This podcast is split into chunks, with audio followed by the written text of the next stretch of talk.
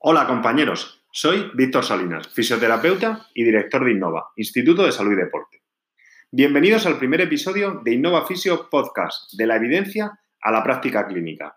Un espacio en el que compartiremos los resultados de los últimos estudios en fisioterapia del sistema musculoesquelético.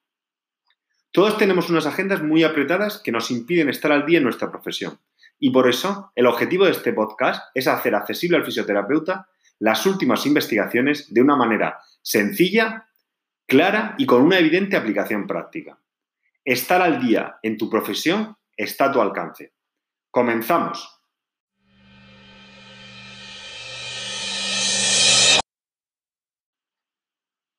Este episodio resumirá un artículo sobre el síndrome de dolor femoropatelar publicado en marzo de 2019 en la revista Physical Therapy in Sport por Offey y colaboradores.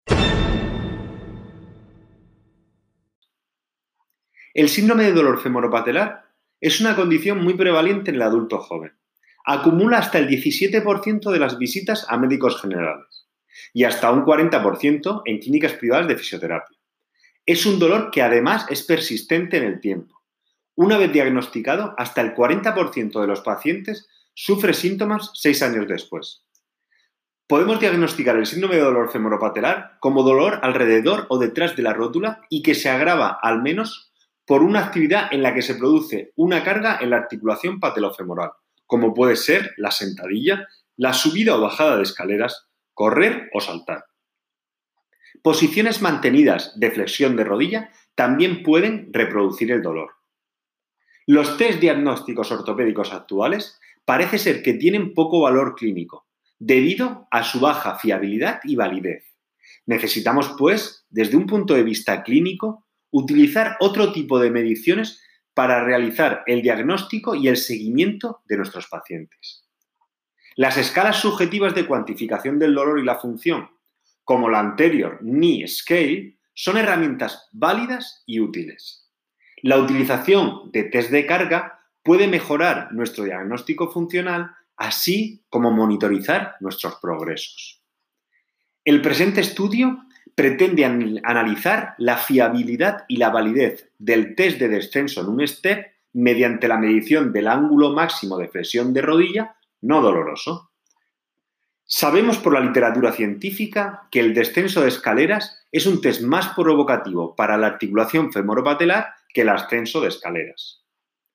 Las fuerzas que debe de soportar esta articulación en el descenso de escaleras son mucho mayores y además existe una mayor demanda excéntrica del cuádriceps. Se recogen pacientes con síndrome de dolor femoropatelar en cuatro clínicas privadas.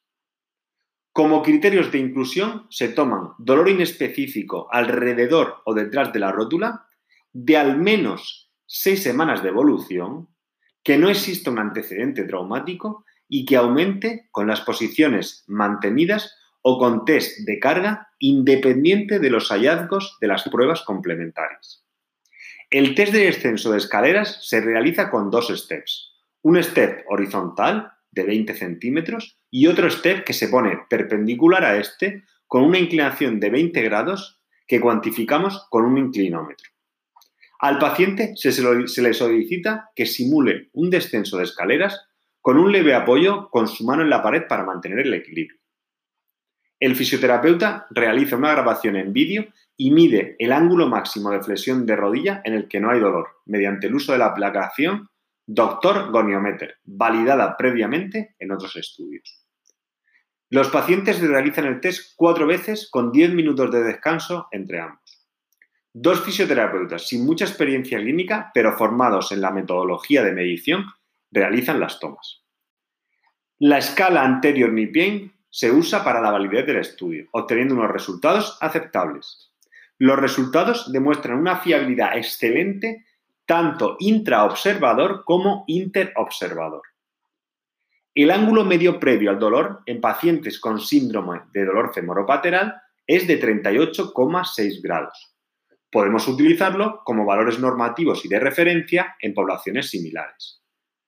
Podemos concluir que el test de descenso del escalón, en el que se mide el ángulo máximo de flexión de rodilla en el que no se produce dolor, puede ser un test tanto diagnóstico durante una primera visita como test para monitorizar los progresos en el tratamiento. Si te ha gustado el podcast, suscríbete en la aplicación o plataforma que utilices normalmente para escuchar tus podcasts, iTunes, iVoox, Spotify o cualquier otra. Te agradezco dejes una review, una valoración o un comentario con tu opinión. Cualquier crítica constructiva, sugerencia o idea para mejorar será bien recibida. Un saludo.